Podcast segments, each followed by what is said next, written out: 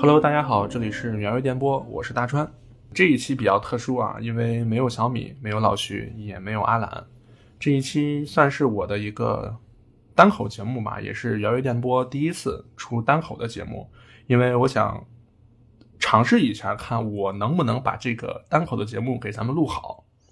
呃，这一期大家看标题呢也知道了，这期节目呢是《寂静岭破碎的记忆》。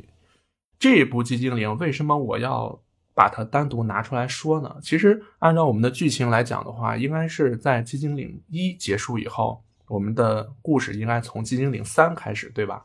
但是这一部我觉得真的是很特别的一部《寂静岭》，因为这一部《寂静岭》它的人物。基本上都是来源于《寂静岭一》，所以为了让大家在听完《寂静岭一》以后，呃，有对这些人物呢有更深的印象，所以我把这部《寂静岭破碎的记忆》提前搬了出来。《寂静岭破碎的记忆》这一期整个来说呢，其实它的故事还是围绕哈利梅森寻找自己的女儿雪柔展开的一系列的故事。那废话不多说，咱们就开始咱们这一期的游戏故事吧。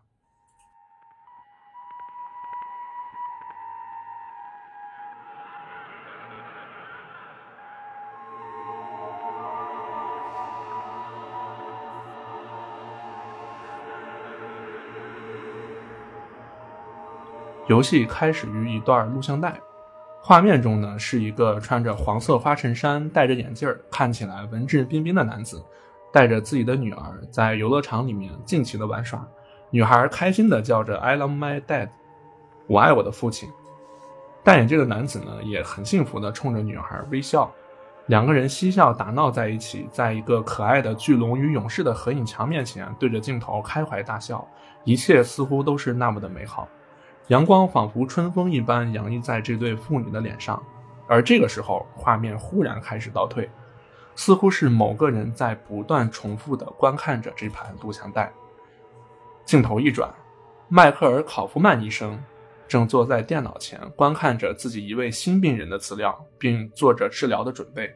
他优雅地给自己倒了一杯红酒，并告诉护士：“可以了，请把病人带进来吧。”与此同时，哈利·梅森开着车在结冰的路上一阵打滑，失去了对汽车的控制，一头撞在了寂静岭的路边。哈利就这么晕了过去。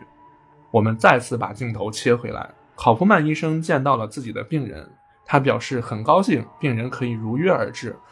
在这个地方，我要跟大家简单说一下。我们在游戏中呢，我们是以第一人称视角在观看着考夫曼医生，所以我们在这个视角呢，我们是看不到病人是长什么样子的。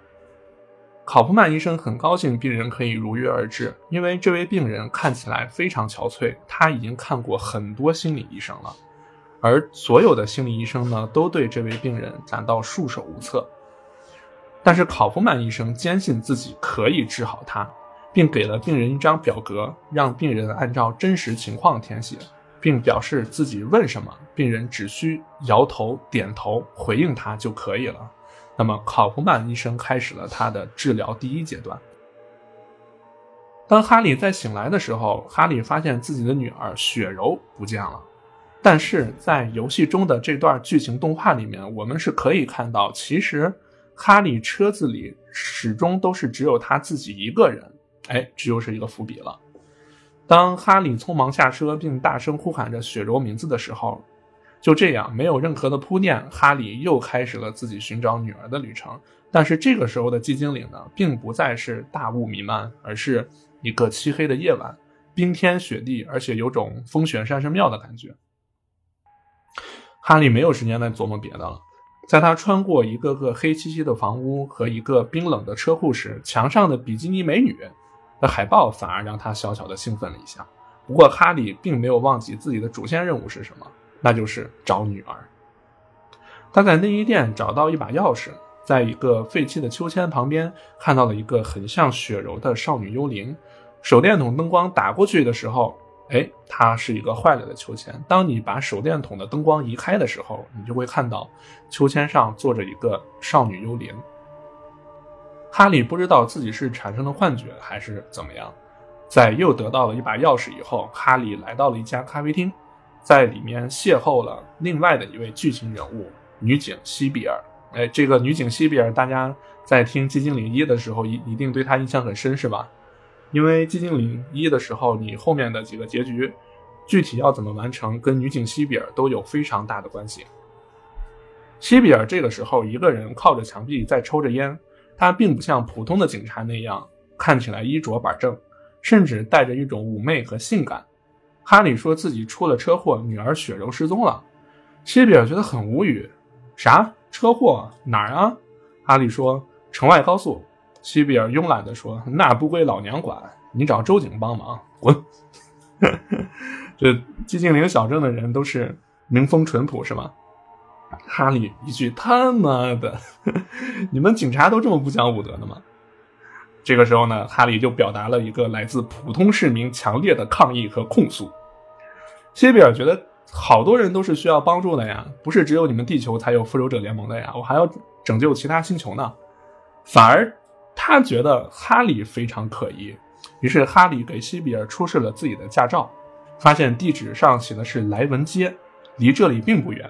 西比尔随意的说：“嗨，我估计你女儿呀早就自己回家了，你回家看看吧。”这时候电话响了，哈利接起来以后，里面没人说话，就马上挂断了。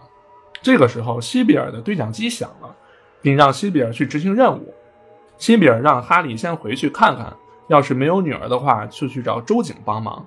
哈利的眼神这个时候瞄到了墙上一张美女海报，他好像在想着什么。出了咖啡馆，哈利接到了一个电话，是从自己家里打来的。接通以后是雪柔焦急的呼唤声，并对哈利说：“爸爸，快跑，快跑，快逃命！你不能战斗，快跑！”紧接着电话挂断了，哈利非常着急。这个时候，四周环境忽然改变，周遭所有的事物都被冻结成了冰雕。哈利一路狂奔，穿过了一道蓝色的大门，手电照在冰墙上，但是冰墙的另一头，赫然有一只丑陋畸形、没有脸的怪物在死死地盯着哈利。哈利吓得赶快逃跑。然而呢，怪物并不止一只，更可怕的是，在某些看似是出路的铁门背后。竟然还隐藏着怪物对哈利伺机偷袭。这个地方我要跟大家讲一下啊，这一部的寂静岭还有一个很特殊的点，就是你是没有办法攻击任何怪物的。哈利在遇到怪物以后能做的只有逃跑。哎，是不是跟逃生很像，对吧？这也是这一部的一个特点。当然，很多的铁门背后呢，也都隐藏着怪物在伺机偷袭哈利这个老同志。哎。那么咱们这个时候呢，画面再次扭转到了考夫曼医生这里。考夫曼医生开始对病人进行针对性的询问，包括家庭、人际交往等等。病人逐个答复。考夫曼给了病人一张涂色卡，上面写着“幸福的家庭”，上面画着的是一个大房子，前面有一辆车，还有一对夫妻。考夫曼要求病人按照自己心中所想来给涂色卡填充颜色。在病人涂色完毕以后呢，考夫曼微笑着询问：“这就是你心中家的样子吗？”这个时候，考夫曼医生的表情非常淡定，也很冷静，而且透着一丝微笑。让我们再把画面转到哈利这里。哈利摆脱了怪物的追杀，跑回了自己家的房子，却发现自己没带钥匙。他敲门以后，开门的却是一对老夫妻。此时我们能看到呢，房子的颜色和考夫曼的病人在涂色卡上涂的颜色是一模一样的，这也是一个伏笔。等后面我会给大家一一解开。哈利惊讶地说：“不是，这我家呀，你谁呀？”老男人说：“你是不是来错了呀？这我们家在这儿住好多年了，不可能是你家，你是不是走错路了？”哈利表示无法接受这种事情，并表示这是恶作剧吧。而这个时候呢，屋子里面传来一声女孩的询问。女孩说：“谁呀，父亲？外面怎么了？”哈利在外面大喊着雪柔的名字，但是这对老夫妻却说：“那是他们的女儿。”老大爷说：“你是不是有病？”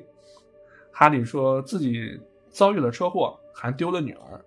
就为什么你们两个陌生人会在我家里面？就你们想想，有一天你们家突然有人敲门说这是他家，然后说。你占了他们家，那你肯定情绪也非常的激动，对吧？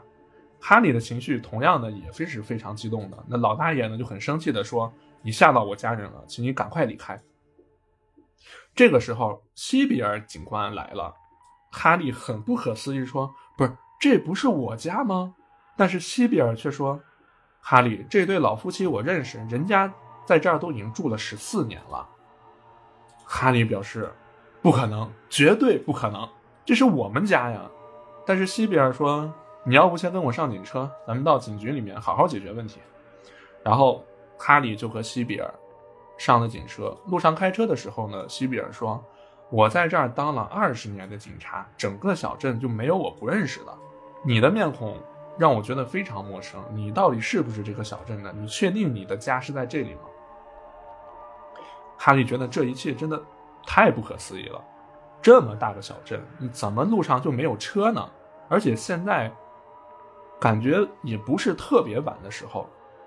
然后西比尔说：“今天的暴风雪天气太差了，路上没有车也很正常。开了一会儿，哎，前面有一条被雪封闭的大道，过不去了。然后西比尔下车去查看前面的情况。那哈利呢，并不想在车里等着，于是哈利就偷偷的下车，来到了一座漫无边际的森林中。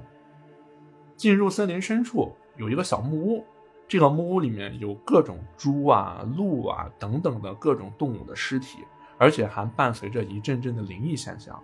其实这些灵异现象呢，它都有属于自己的故事，也算是这个故事里面的一个小插曲。在后面的时候，我会跟大家再聊这个事儿。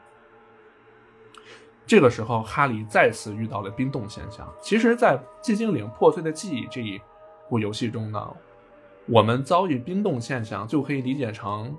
防空警报响起来了，我们进入了里世界，大家就这么理解就可以了。哈利再次遭遇了冰冻现象，这些怪物似乎并不想杀掉哈利，只是一味的在阻止哈利的前进。这些怪物会拽着哈利的腿，会拖着他，或者抱着他，或者把他摁在地下。一群怪物蜂拥而上，让他无法行动，但是并不想伤害哈利。当冰冻世界结束以后，哈利来到了一座学校面前。西比尔此时打过来电话说：“哎，你怎么不辞而别了？你放着这么一个美女警官在这儿，你就不管了？”然后哈利说：“嗨，我这不是找女儿吗？”然后哈利说：“我来到一座学校面前了。”哦，西比尔说：“哦，我知道这是什么学校了。”西比尔说：“那你去学校里面体育馆等我吧，我陪你一起找雪柔。”但是此时哈利心急如焚，他也不想再等了，于是就直接开始了自己的单线任务。话锋一转，我们再回到考夫曼医生这里。考夫曼医生和病人在聊一些关于学校里的话题，并说很很多孩子的悲惨命运都是由父母的失职而导致的。如果父母并没有做好当一个父母的准备，那么就不要生下这个孩子。而最可恨的是，他们把孩子随随便便的丢在了一所垃圾高中里，就比如什么铃兰呀、奉仙呀什么什么的，对吧？就是大家一定要努力学习，考一个好高中，别去这些垃圾高中啊！紧接着，考夫曼给了病人一个课程表，并让病人自己填满表格，还询问病人高中时候有没有经历过什么不好的事情。哎，我们再把画面切到哈利这边，因为你在游戏中游玩的时候，基本上就是在考夫曼医生和哈利这两个场景在来回切换，随着剧情的不断的深入。它会不断的切换两个，呃，两个场景的画面。嗯，那咱们再次回到哈利这边。哈利来到了学校体育馆，体育馆里面装扮的非常华丽，就好像是一个舞会现场一般。哈利走到台前，竟然发现他真的在演节目。一个穿着红色裙子、抹胸、露背装、青春靓丽的一个女孩，缓缓地从幕后走了出来，唱起了一首优美的歌曲。演唱结束以后，作为唯一的听众，哈利鼓掌表示：“你唱的真棒，并告诉这位女子，他是来找他的女儿的。”哎，我怎么感觉哈利就像孔乙己一样，到处给别人说：“啊，我是来找女儿的啊，我出车祸了。”嗯，行吧，这为了剧情需要嘛，咱们再继续往下讲。女子很好奇的说：“不是，为何一个不该出现在这里的人却出现在了这里？”哎，这又是一句非常意味深长的话。这个女孩呢，似乎很健谈，也非常自来熟。她自我介绍到叫米歇尔。哈利告诉她：“我的女儿叫雪柔梅森。”米歇尔很惊讶地说：“雪柔梅森，我知道呀，她是我还在读高中的时候大五一年级的学姐呀。”哈利说：“不不对不对不对，我女儿才七岁，怎么可能是你的学姐呢？是不是你记错了，或者是同名？”米歇尔拉着哈利走过来，指着墙上那张照片说：“这就是雪柔梅森，整个镇子就这么大，也就这么点人，同名的能有几个呢？”但是哈利否认这是自己的女儿。照片上的女孩，短发、白皙的皮肤，五官中能看出来是一个很漂亮的一个女孩子。但是这个女孩，双眼中都有着黑眼圈，似乎很长时间没有休息过了，而且眼神里透露出一种对一切都很漠视的。呆滞和冷酷。米歇尔拉着哈利来到校长办公室门口，他俩进了办公室。米歇尔说：“嗨，全校学生资料都在校长的电脑里了。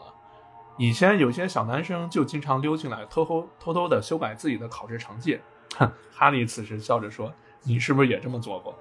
米歇尔不屑地表示：“哼，我在考场上就已经把作弊完成了。”两个人又回到了之前的话题。哈利如果能破开。校长电脑的密码就可以调取米歇尔口中的血肉梅森资料。所幸密码并不难，哈利破译进去以后，进入电脑，刚刚找到雪柔梅森的资料，电脑就突然花屏了。但是花屏的电脑上呢，哈利依然能够隐约看到一点信息。米歇尔口中的雪柔大体信息确实和自己的女儿雪柔一致，但是呢，家庭住址不同。大雪柔的家呢是住在西蒙斯街，而不是莱文街。但哈利并不记得自己曾经搬过家，难道自己真的出车祸失忆了？于是哈利决定打电话问一下，因为上面是有着电话号码的。电话接通了，对面传来一个女人的声音，声称自己是达利亚。哎，达利亚出来了，对吧？不过这个里面的达利亚呢，大家不要和《金银领一》里面的达利亚混为一谈。大家就把这一部理解成一个外传性质的作品就可以了，算是一个平行世界里面发生的故事。达利亚似乎认识雪柔，并警惕地问哈利是谁：“你是谁？你为什么找雪柔？”哈利焦急地说：“我是雪柔的父亲哈利啊！”达利亚突然非常愤怒的，并指责哈利。这个时候，学校再一次冰封，哈利好不容易逃出来，到了大街上，又一次遇到了米歇尔。很奇怪啊，就是整个大街上冰天雪地的，下着大雪，整个街上没有任何一个人，就这么一个穿红红裙子、抹胸装、露背装的一个女生走在大街上。就哈利寻思嘛，你这暴雪天穿着这一身，你不冷吗？米歇尔说：“嗨，我这人比较热情，所以我穿这个不冷。”米歇尔建议哈利和他一起去西蒙斯街的巴尔干夜总会，自己在那边上班。老板有车，看能不能送哈利一程。一男一女呢，就这么往西蒙斯街走走了过去。路上，哈利看着米歇尔风雪中瘦弱的身影，问他：“你要不把我的外套穿上吧？这这么大的雪天，你应该很冷吧？”米歇尔笑着说：“哎，没关系，我穿裙子都穿习惯了。”哈利此时的记忆很模糊，他只记得自己车祸醒来以后的事情，也没听说过有什么巴尔干夜总会。米歇尔说自己是夜总会的歌手，有个律师男朋友在马萨诸塞州。不是这个寂静岭，因为寂静岭这个游戏呢，它有参考了很多，就是双峰镇、呃克苏鲁，然后还有那个斯蒂芬金的一些小说呀什么的，所以马萨诸塞州这个地方真的是人杰地灵。然后她的男朋友呢，希望米歇尔可以搬过去和他一起住，但是米歇尔并不愿意离开寂静岭小镇。但是米歇尔非常爱约翰，约翰就是米歇尔的男朋友，两个人已经异地恋五年了，所以我觉得两个人能异地恋五年，那确实感情挺深的。然后来到了夜总会的门口，两人就一起走进去了。忽然，米歇尔电话响了，米歇尔让哈利先去二楼拿车钥匙。哈利拿了钥匙以后，两个人面对面坐在酒吧里。此时，我们可以看到哈利的眼神在不住地看向米歇尔的胸部。哎，这又是一个细节。这里我们简单说一下啊，我们说一下，仔细说一说米歇尔到底他是穿的是什么样的衣服。因为之前我已经提过了嘛，是红裙子，然后款式呢，它是那种抹胸红裙，然后是露背装，胸前呢。嗯，反正懂的都懂啊，所以哈利的眼神呢，在不住的瞟向米歇尔的胸部。这个时候，两个人面对面的坐着，哈利是可以看到米歇尔胸部的，嗯，那一片春光的。然后米歇尔安慰哈利说，自己的男朋友一会儿就开车过来了，可以送哈利回家，这一切都会过去的。米歇尔很确信哈利的妻子和女儿就住在西蒙斯街。哈利很惊讶地说：“哎，你怎么知道我妻我我妻子也在呢？”哈利很惊讶地说：“哎，你怎么知道我妻子也在那边呢？”米歇尔说：“你手上不是戴着婚戒吗？”此时，哈利忽然感觉一阵头晕目眩。他来到了卫生间，洗了把脸，似乎非常沮丧地看着镜子中的自己。等哈利再走出卫生间的时候，哎，米歇尔不见了，取而代之的是一个短发、身穿紫色上衣、紫色短裙、打扮的又非常花里胡哨的年轻女子。而这个年轻女子的头发呢，染的是酒红色。哈利询问她：“哎，你是谁？米歇尔去哪儿了？”短发女子说：“我不认识什么米歇尔呀。”然后他拉着哈利边走边往外说：“哎，不是，我要开车走了，你快一点，你不然我就生气了啊！”哈利挣脱开女子的手说：“哎，不是啊，刚刚是米歇尔明明说要顺路送我的，怎么他不见了，又出来你这么一个莫名其妙的女人呢？”这短发女子就非常生气啊，她说：“我是谁？那老娘可是寂静岭一枝花，又辣又 sexy，人称沉鱼落雁、闭月羞花的达利亚。”不是哈利，你穿这么寒酸，不是说好一块儿去西蒙斯街看雪柔的吗？哎，此时哈利整个人都傻了。你换成我，我也傻了。这前一秒钟还是另外一个人，哎，这后一秒又出又出来了一个人。但听口气，他好像知道雪柔在哪儿，而且好像跟他关系，嗯，挺近的。然后哈利就被达利亚拉上了车，路上没有任何的行人。哈利问达利亚说：“咱们认识多久了？”哈利亚，达利亚说：“大概有几年了吧？”哈利说：“自从自己车祸以后呢，很多事情他又记不起来了，还有很多模糊的记忆和细节都充斥在自己的大脑。他每次试图想把这些破碎的记忆拼凑起来的时候，这些记忆碎片就仿佛被风吹走一般，离自己越来越远。”达利亚摇了摇头说：“达利亚摇了摇头，说出了两个名字：西德和南希。”哈利问：“这是谁啊？也是我的朋友吗？”达利亚看着哈利，魅惑的笑了一笑，说：“这不是你给我的胸部起的名字吗？左边是西德，右边是南希。西德、南希一边一个，你忘了吗？”哈利惊讶的想：“不是吧？难道我和这个女人发生过关系？这不应该呀！看他说的这个。”口气和样子好像还不止一次，而且还给他的胸部起了昵称，这也太离谱了。这个时候，车子开到了一座升起的大桥前，达利亚让哈利去控制室把开关打开，然后放下大桥。在打开开关回到车子上以后，车子再次启动。哈利询问达利亚：“你为什么认识我和雪柔呢？”但是每当哈利提起雪柔的时候，达利亚都会愤怒不已。似乎触碰了他的什么逆鳞一样，开始和他争吵起来。突然，四周再次冰封，我们再次进进入到了里世界，大桥整个开始扭曲了起来，包括达利亚本人也被冰封住了。哈利在踩刹车和拉手刹无济于事以后，车子依然掉进了湖里。车子坠河以后，水在不断的涌入车内，怪物同时也出现了。此时，车窗内涌现出了一段文字：“我很痛苦，一切都要清晰了。”我们再把画面切回到考夫曼医生这边。考夫曼此时的问题已经比较尖锐了。他询问病人死亡的方式，并表示死亡的方式有很多种，包括睡眠中死去。他问病人能够接受什么样的死法。结束以后，他递给病人一组照片，一张白纸。白纸上分成了死亡和睡眠两块区域，并要求病人分类照片。照片上的人或躺或坐，但是呢，无一例外，他们都闭着眼睛。考夫曼要求病人按照死亡和死和睡眠的分类，来把这些照片分类完。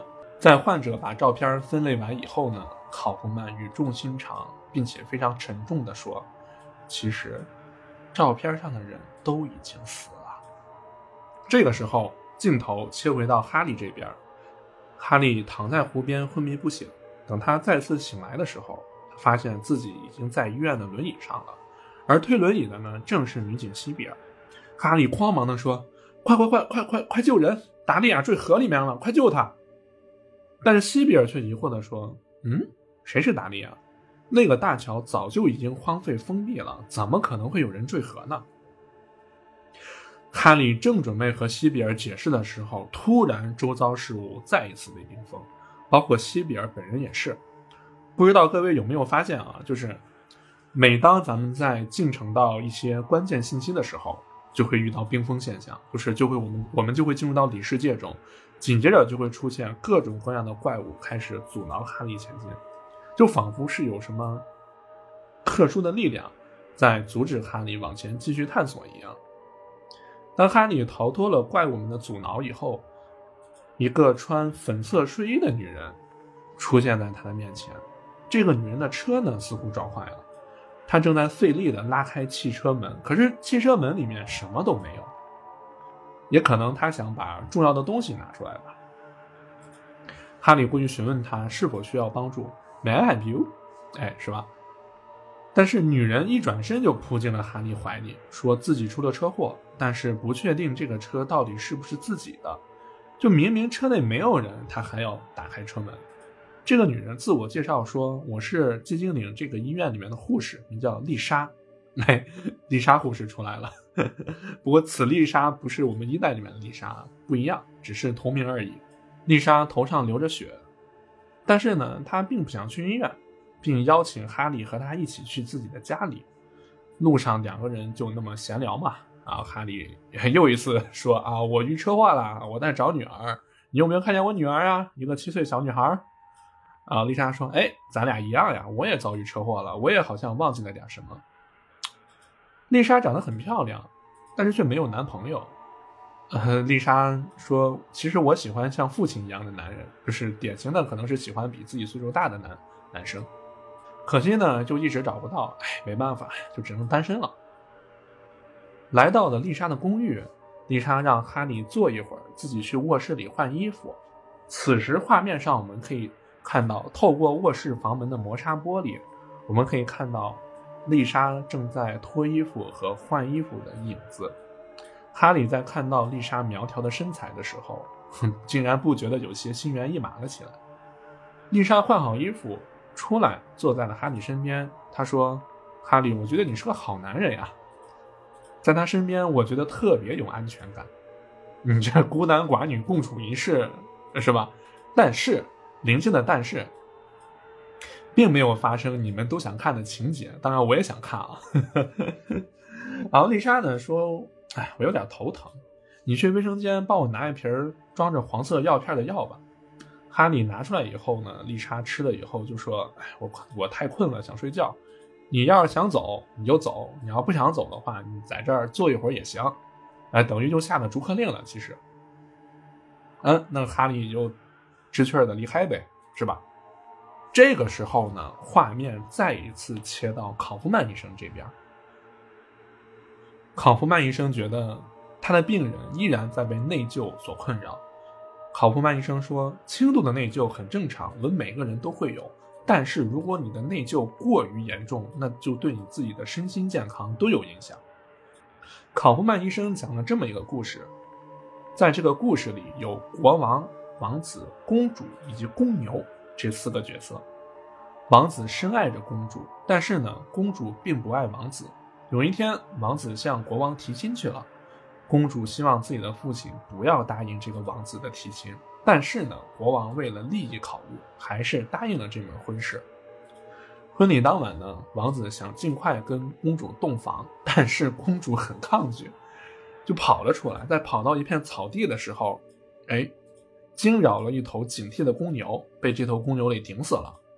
此时，病人桌子前摆着王子、公主、国王、公牛。四个角色的雕像，考夫曼医生要求病人给这四个角色定罪，罪责深浅，从左到右。病人很快完成了自己的定罪。之后，考夫曼医生开始了下一阶段的治疗。画面再次切，再次切换到哈利这边。哈利离开丽莎公寓以后，来到了商场附近。这时候，丽莎给哈利打电话，急促地说她做了一个梦，她梦到四周全部都是冰封世界，所有的物体都被冰封了。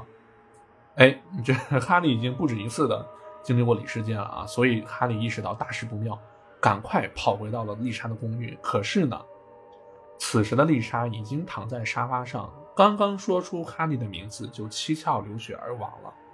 所以，不管是在某每个世界、每个平行世界里面，丽莎都是七窍流流七窍流血死的。而此时，西比尔再一次出现在了哈利身后，并举着枪对着哈利。哈利很惊慌，表示：“哎，不不不，这这不是这不是我做的，这不是我做的。”西比尔非常愤怒地说：“你根本不是哈利梅森。”但是话还没说完，整个世界再一次被冰封，而哈利呢，也是，哎，怎么说呢？就费了九牛二虎之力，才从冰封世界里面逃了出来，冲开了怪物的重重封锁。他来到了一家影院，很奇怪的是，影院里面一个人都没有，但是影院的大屏幕上却在播放着一段自己和女儿玩耍的录像。但是忽然被一张恐怖的大脸挡住了，就是你们想。电影院里面的大屏幕突然一下，整个一张大脸挡住了整个屏幕，就还挺恐怖的。紧接着，哈利来到了一家典当行，他在里面发现了雪柔的玩偶，还有雪柔的照片。这里呢，还有一个中年女人，哈利感觉似曾相识。这个时候，中年女人叫出了哈利的名字。这个中年女人呢？一头紫红色的短发和一身紫色的衣服，看起来就好像是中年时期的达利亚。老女人对哈利说：“我是你的灵魂伴侣啊！”但此时哈利他非常不明白这到底一切是怎么回事老女人接着说：“雪柔现在在一座灯塔里。”还没有说完，整个世界又一次被冰封了起来。就随着我们剧情的在不断的推进，我们进入里世界的这个频率会越来越高，越来越高。其实这个也是精灵里游戏里面历代的都会有这么的一个桥段啊，就随着你在不断接近真相的时候，你会不断的去经历里世界里面的种种困难。哎，所以这个时候呢，世界又一次被冰封了起来。每当哈利要触碰到一段关键记忆的时候，就总是会被冰封世界打断。哈利走出去，发现了一条长长的走廊，而前面是一个深渊。哈利一闭眼，纵身一跃，跳了进去。其实你，其实大家可以想一想啊，在破碎的记忆中，很多的桥段也和《金精灵一》里面的桥段是一样的。大家还记得《金精灵一》最后的时候，哈利也曾经一跃跃下深渊，对吧？那其实就是同一个平行世界里面发生的一个故事，只是故事内容并不一样。但是主线都还是找女儿。在哈利往下坠落的时候，他眼前浮现的都是自己和雪柔那欢乐的时光。就是他看到的深渊的墙上贴着的照片，全都是自己和雪柔曾经啊欢乐的时光。这个深渊呢，似乎无穷无尽。终于，哈利在冰封世界中来到了一个特殊的房间。房间里的衣柜上有自己和女儿雪柔的合影，同时呢，墙上挂着一个年轻女孩的照片。这个照片有点像达利亚，但是又完全不同。女孩留着短发，哈利接受不了女儿不在这里的事实，再加上这一路上的奔波劳累，他身心疲惫地躺在了床上，看着自己和女儿的合影，然后手一松，合影掉在了地上，相框粉碎。考夫曼医生的问题越来越尖锐，他开始询问病人对婚姻和两性关系的看法，并给了病人三男三女六张照片，然后让病人根据自己的判断将他们两两配对儿。似乎这个时候的考夫曼医生呢，已经摸清楚了病人的病根到底在哪。哎，这 考夫曼医生还得是考夫曼医生，不愧是第一部里面还能制毒的医生呀，就医医术还是非常高超的，是吧？就好多心理医生都治不了的病，在他这儿他摸清楚病根了啊，还还是厉害啊，还是厉害。但是呢，破碎的记忆里面的考夫曼医生已经不是，呃，《金精灵一》和《起源》里面的口吐芬芳的考夫曼了，这已经不是一个人了，只不过是同名。床上沉睡的哈利突然被一个声音唤醒，哎，竟然是米歇尔。米歇尔关心的询问哈利：“找到自己女儿了吗？”哈利说：“刚才有个老女人说雪柔在灯塔里。”然后哈利说：“我也觉得我的女儿一定就在那个灯塔里面，也不知道她哪来的这么自信啊。”米歇尔说自己可以让男朋友顺路带哈利过去。来到了车上，约翰，也就是米歇尔的男朋友，在和米歇尔聊天。约翰想让米歇尔这个周末就和他搬去马萨诸塞州，但米歇尔说：“嗯，我还没想好，我不太想离开寂静岭。我觉得我只要深深的爱着你，就不论我们两个人在哪里，其实都是一样的。”但我觉得这个时候的米歇尔呢，给我一种感觉，就是他好像更倾向于一种帕拉图式的恋爱方式。但约翰非常愤怒，他说。你爱的只不过是你自己理想中的那个人罢了，你爱的并不是我本人。一气之下，约翰停车走了，然后米歇尔就追了上去。这个时候，哈里在后面坐着，就怎么说呢？就是莫名其妙的看到了一对情侣的吵架，然后莫名就莫名其妙的又被扔到了路边。就这个时候，哈利呢已经顾不得别人的事情了，他决定徒步去灯塔。在走的在走了一段以后，哈利发现自己离曾经和雪柔游玩的游乐场不远了。路过一间酒吧的时候，他看到米歇尔在里面喝闷酒。啊，原来他和约翰分手了。他也意识到自己爱的其实只是理想中的一个幻影，而并不是约翰本人。米歇尔问哈利：“你一定要去灯塔吗？”哈利表示：“我一定要去。”米歇尔说：“有一艘船会穿过托鲁卡湖到达灯塔，并郑重地告诉哈利：也许灯塔里面并不是你想要的一切。”哎，这又是一个伏笔。但是哈利没有犹豫，他来到游乐场，并来到了码头游船上。在进入游船的时候，年轻的达利亚竟然在船内。可诡异的是，船内布置的非常暧昧，暧昧的灯光，暧昧的布置，到处都是都是紫色的窗帘还有一张紫色的大床。而达利亚此时性感地坐在床上，喝着一瓶啤酒，并摆出一副非常妖娆的姿势，娇嗔地说：“哈利来的太晚了。”哈利说自己要去灯塔，达利亚打趣的道：“哼，哈利啊，哈利，我可从来没见你这么认真过。”哈利向达利亚抛出了自己的疑问：“你到底是谁？”达利亚笑着说：“我，我是你的天命，是你的救赎，同时我也是你的诅咒。”达利亚站了起来，把船舵确定好行进的方向。哎，这个船还能自己。自己自己巡航啊，自动巡航。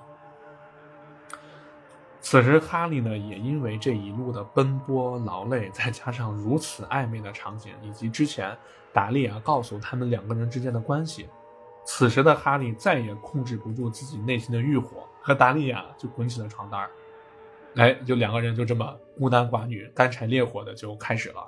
此处省略一万字啊！当哈利再次从睡梦中醒过来的时候。他发现世界不知道什么时候再次被冰封了起来，达利亚也被冰封在了自己旁边。此时，哈利换上了另外一身衣服，赫然就是开头录像带里面那个穿着黄色花衬衫的男子。哎，你们有你们有没有发现，就是哈利在和达利亚一夜云雨以后，好像突然变骚了？因为之前哈利穿的衣服还是呃非常正式的，就是一个很朴素的一个外套嘛，对吧？然后这个时候，哈利却穿上了黄色的花衬衫。此时湖面整个都被冰封住了，船已经不能开了。哈利顺着结冰的湖面往灯塔的方向跑去。此时，越来越多的怪物开始阻挠哈利的脚步，逐渐哈利开始体力不支，倒在了地上。可怪物却都被冰封了起来。哈利落到了水中，眼前全都是哈利和雪柔曾经的回忆。他奋力地向前游着，渐渐地失去了意识。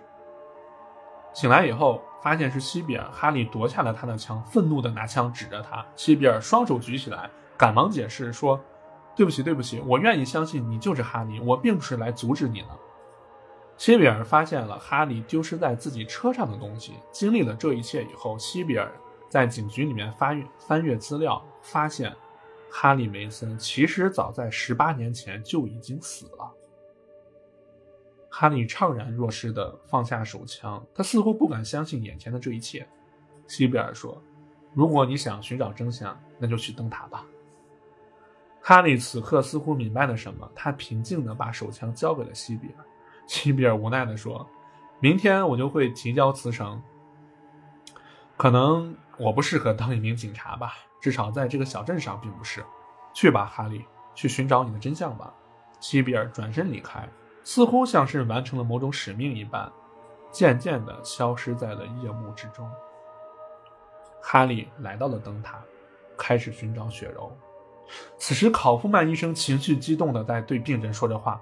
他认为病人并没有放下执念，无论是中学时期的遭遇，还是婚姻的矛盾，亦或是对死亡的认知，包括那异常的两性关系的理解。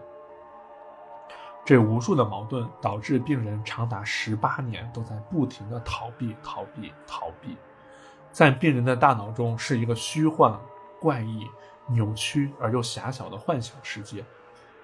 有一个怪异的黑影在不断重复地看着那段录像带。一个小女孩因为父母的离婚，而把责任归咎于自己的身上。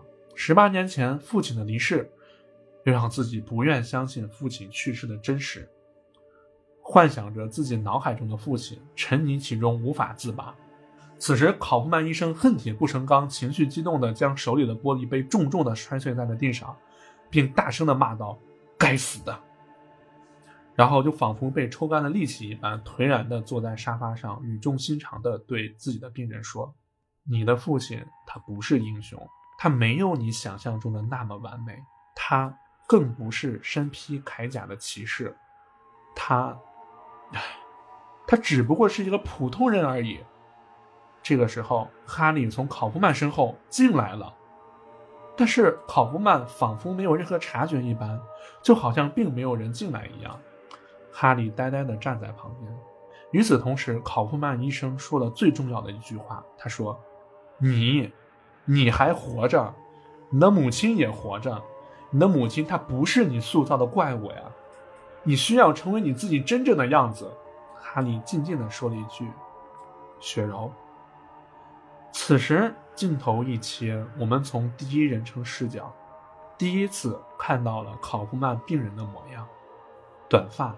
灰色的外套，苍白的脸庞上有一双似乎长期睡眠不足的大眼睛。这个女孩就是雪柔·梅森。这个时候，雪柔对哈利说道：“父亲，你陪伴了我太久了。”哈利深情的对雪柔说：“雪柔，我会一直陪着你。”雪柔默默的摇了摇头。此时。哈利在他面前，同样就像之前一样，哈利被冰封住了。这一切有如一场漫长的告别，一切都结束了。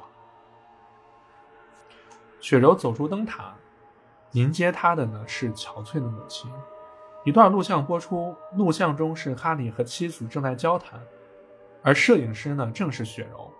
哈利走过来对雪柔说。孩子，爸爸妈妈永远爱你，但是呢，爸爸妈妈已经不再爱彼此了。那之后，哈利开车离开，途中就出了车祸，离开了人世。雪柔默默地收拾着自己父亲的遗物，他把父亲的遗物都封在了一个纸箱内，同时他拿起了了那盘录像带，并把自己和父亲相关的点点滴滴的记忆也都封在了那盘录像带中。而破碎的记忆故事呢，就到此结束了。那其实为什么我这么喜欢这一部的故事呢？因为破碎的记忆中，它没有什么邪教，啊，也没没有什么什么召唤仪式、什么降神仪式、什么什么邪神什么的，它通通没有，也没有什么杀人狂，它通通都没有。它只是讲述了一个因为家庭破碎而陷入。抑郁陷入严重的心理疾病的一个女孩的故事。我们在游玩游戏的时候，开头我们可能一直以为我们的视角一直都是哈利的视角，但其实不是。结局最后，游戏开发者给了我们一个大反转，镜头一打，其实考夫曼医生的病人是雪柔，而并不是哈利。而哈利呢，其实在十八年前就已经死了。我们在游戏中操纵哈利经历的一切、一切的事事件和一和一切的环境，全部都是雪柔脑海中那么一个那个封闭、怪异、扭曲而又狭小的一个幻想世界。还记得开头我说，仿佛有一个人在不停的观看那盘录像带，是吧？其实，一直观看那盘录像带的并不是哈利，而是雪柔本人。以上的这个最终结局呢，其实是游戏中的一个坏结局。雪柔打破了自己心目中父亲的形象，同时自己也好像丢了魂一般，变得失魂落魄。在另一个结局里面呢，我们会看到一盘录像带，里面是哈利和游戏中出现的米歇尔以及丽莎，在一个暧昧的房间里左拥右抱。哎，我也不知道哈利为什么要把这些都录下来啊？可能是啊，可能是一些那个所谓的一些那个自己的一些。呃，心理吧，哈利对着录像带说自己是一个成功的作家，并且拥有舞池王后和护士之花。米歇尔和丽莎问哈利：“哎，那我们会不会出现在你的下一本书里呢？”哈利说：“那那当然会的，但是我的下一本书不是奉献给你们俩的。奉献这个词，只有我的妻子和女儿才配拥有。”说完，三个人就躺了下去。哎，至于三个人干了什么，大家就自己脑补吧。而从这个结局里面呢，我们可以看出，哈利他其实也不是一个好男人，他也不是一个忠忠于自己的妻子的男人。他在外面沾花惹草，但游戏中其实处处都有暗示这一点。就比如刚才我一直提到的，哈利对着墙上的比基尼女郎感到兴奋，视线会看米歇尔的胸部，看到那个丽莎换衣服的身影的时候，他心里面会有一些想法，对吧？而还有一个结局呢，在录像带里面的内容是，哈利他似乎是一个软饭男，妻子在骂他一分钱都挣不回来。还有一个结局呢，是哈利是个酒鬼，他在叫嚣着让女儿给他拿酒来，并且嘲讽自己的家人：“你们也不过只是，只是一些奇怪的人罢了。”哼，快给我拿酒来！他在不停的嘲讽自己的家人。但其实我们从这几个结局里面呢，我们其实可以不难看出。考夫曼最后说的那句话：“你的父亲只是一个普通人，是普通人他就会犯错，是普通人他就会有种种的劣迹。我们每个人都不是圣人，即使是孔圣人那样的人，他可能也会有一些自己做错事的时候。还有一个结局就是寂静岭历代啊都会有的这个 UFO 的恶搞结局。”雪柔坚信自己的父亲是被外星人绑架了，整个寂静岭就是一个大的 UFO。结果特别搞笑的就是，二代的主角詹姆斯乱入进来了，然后推开门一看，里面里面考夫曼和雪柔的情景，然后说：“哦，对不起，打扰了。”就尴尬的离开了。这是一个挺搞笑的一个结一个结局。但是呢，画面一转，雪柔她变成了一条柴犬，并说自己的母亲是一个碧池。其实这个结局呢。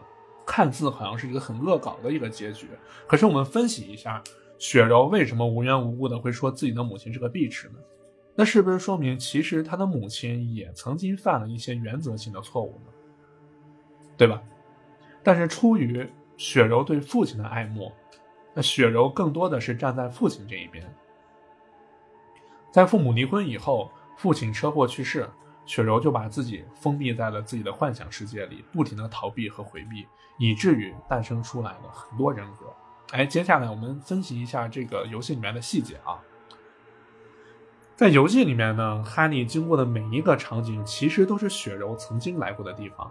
还记得故事一开始我提过那个坐在秋千上的幽灵女孩吗？你把手电筒照过去看不着，你把手电筒移开，它就出现了。你走过去了以后，他会说一句。父亲，我需要你。其实这是雪柔内心世界的缩影，而女警西比尔呢？其实她是雪柔脑海中那么一个最正常，就是相对正常和理性的一个人格。她不认同哈利的身份，因为雪柔的理智告诉她哈利早就死了，所以会导致他不认同哈利的身份，但是却总是在关键时刻会救哈利一把，包括最后会告诉哈利他早就死了的这个事实。其实女警西比尔就是哈利，不就是雪柔理性的人格，呃，还有让嗯哈利去灯塔里面，这都是雪柔理性的代表。但是呢，因为和雪柔想要看到的现实是有所冲突的，所以每一次西比尔在即将透露关键信息的时候，都会被冰封起来。而这个冰封就是雪柔的潜意识里面，他想逃避这个现实，逃避他最理性的这么一个人格。而冰封世界里面那些扭曲的怪物，其实正是雪柔潜意识中不希望直面父亲死去的事实的执念而幻化出来的。为什么要阻止哈利去灯塔呢？也是因为这一份执念。每当哈利来到了一个新场景，游戏都会切换到考夫曼医生这里，而且我们也会发现考夫曼医生的问题在逐渐变得尖锐，因为他是在突破雪柔的层层的心理防线。考夫曼让雪柔填那个房子的涂色卡，在幻想世界里面，哈利来到了那个房子。哎，还记得一开始我说哈利来到的时候，那个房子和雪柔涂色卡上房子的颜色都一致吗？对吧？开门的时候，里面是一对陌生夫妇，还有一声女孩子的声音。其实这些都是雪柔幻想中对自己家庭应该有的样子。他认为自己的家庭应该是那个样子的：父母和谐，孩子快乐。在遭受到不公的时候，父亲会为了保护家人而挺身而出。但是游戏中，我们的哈利却进不去这个房子，并且被象征雪柔理性的西比尔给带走了。其实也是因为呢，雪柔对父母的怨念。为什么你们？就不能给我一个幸福的家庭呢？当我想象中，那我想象中美好的家庭，你们也不许进来。哎，还记得剧情里面哈利来到了一个森林吗？我之前说里面会有一些灵异现象，对吧？在这个里面呢，有一个灵异现象是有个老猎户在教导自己的儿子打猎，并且这个老猎户极其暴躁，而且很残暴。每当他猎取到了猎物以后，他会残忍的把它们大卸八块。其中有一个呢，是哈利接到了一个灵异电话，电话里面是一个高中女生进入了森林，恍惚间这个女生迷路了，并打电话想，呃，就是希望自己的母亲可以来接她，但是母亲并没有来。